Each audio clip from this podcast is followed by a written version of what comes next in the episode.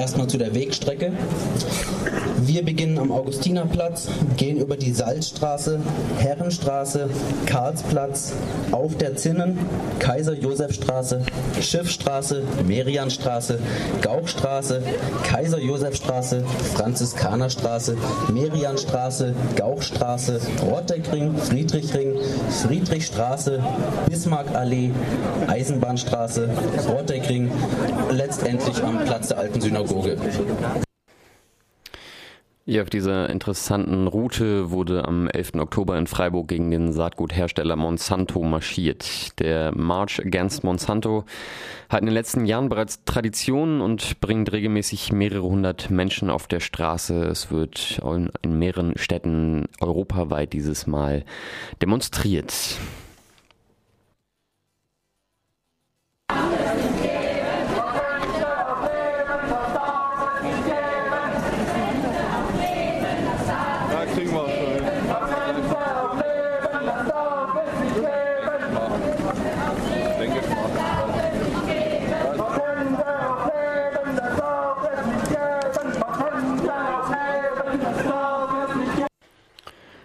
Das Aktionsbündnis Action Freedom ruft zu den Märschen auf und empört sich vor allem über genmanipuliertes Saatgut, welches von Monsanto in den Umlauf gebracht wird.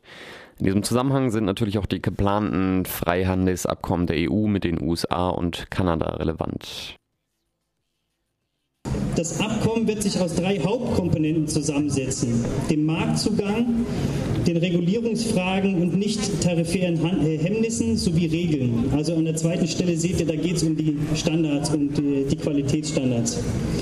Das bedeutet, dass eine Angleichung der Standards für Lebensmittel geplant ist, die in den USA andere sind als in, EU, in, in der EU. Das haben wir heute schon öfters gehört. Zu befürchten ist, dass diese Angleichung eben zu Lasten der zum Teil höheren EU-Standards gehen wird. Dazu möchte ich kurz ein paar Beispiele nennen, bei denen die Standards unterschiedlich sind.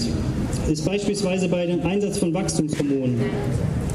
In den USA und auch in Kanada wird die Behandlung von Nutztieren mit Wachstumshormonen, wie beispielsweise Ractopamin, als gängige Masthilfe eingesetzt. Der Einsatz von Wachstumshormonen ist in der EU generell verboten. Dazu, darüber hinaus ist Ractopamin in vielen Ländern der Welt verboten, darunter China, Russland und Indien. Bestimmte Lebensmittelkonzerne sowohl in den USA als auch bei uns in der EU ähm, haben natürlich ein Interesse, dass der Einsatz von diesen Wachstumshormonen künftig in der EU erlaubt wird.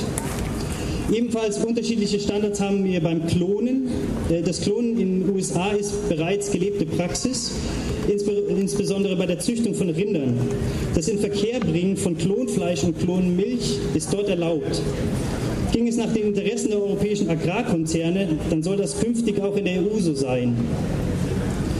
Das spricht gegen unsere bäuerlichen Werte und gegen den Willen der breiten Bevölkerung. Ihr seid ja die Speerspitze davon. Danke. Ähm, ebenfalls bei Biopatenten könnte in der EU bereits umstrittene Vergabe von Patenten auf Leben, Lebewesen noch stark ausgedehnt werden. Werden hier die Patentgesetze angeglichen, käme es zum Ausverkauf der Interessen von Bäuerinnen und Bauern, Züchtern und Verbraucherinnen an Patentinhabern wie dem Konzern Monsanto.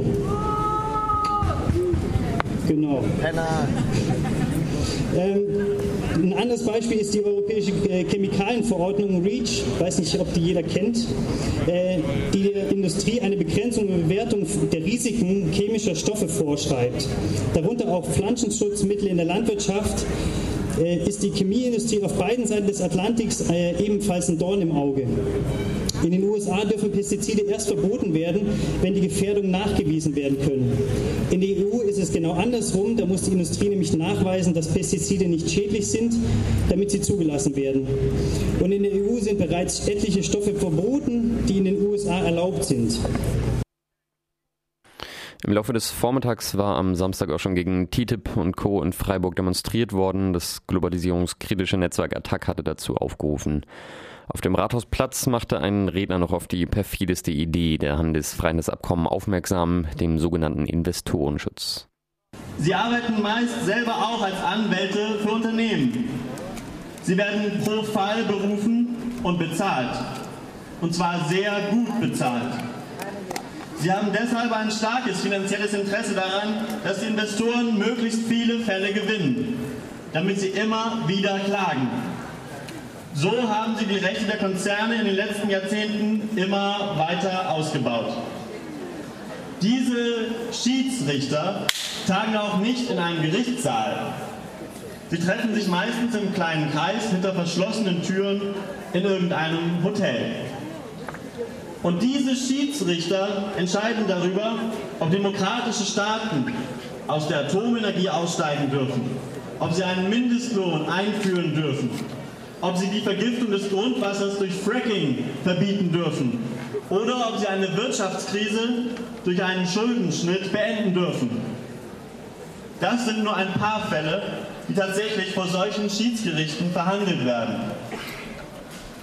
Wenn die Schiedsrichter mit diesen Maßnahmen nicht einverstanden sind, sprechen sie den Unternehmen eine Entschädigung zu. Das sind oft mehrere Millionen oder sogar Milliarden Euro, die dann aus Steuergeldern gezahlt werden müssen. Und ihre Entscheidungen unterliegen keiner echten Kontrolle. Für Deutschland besonders brisant ist die Klage des schwedischen Energiekonzerns Vattenfall gegen den Atomausstieg. Vattenfall fordert rund 4 Milliarden Euro als Entschädigung für entgangenen Gewinn. Aber damit nicht genug. Schon die Androhung einer Schiedsklage reicht oft aus, um ein neues Gesetz zum Schutz der Umgesundheit oder der Arbeitnehmerrechte zu verhindern, weil die finanziellen Risiken dafür zu groß wären. So ist es passiert in Hamburg, als die Grünen dort 2008 versucht haben, den Bau eines neuen Kohle durch schärfere Umweltauflagen zu verhindern.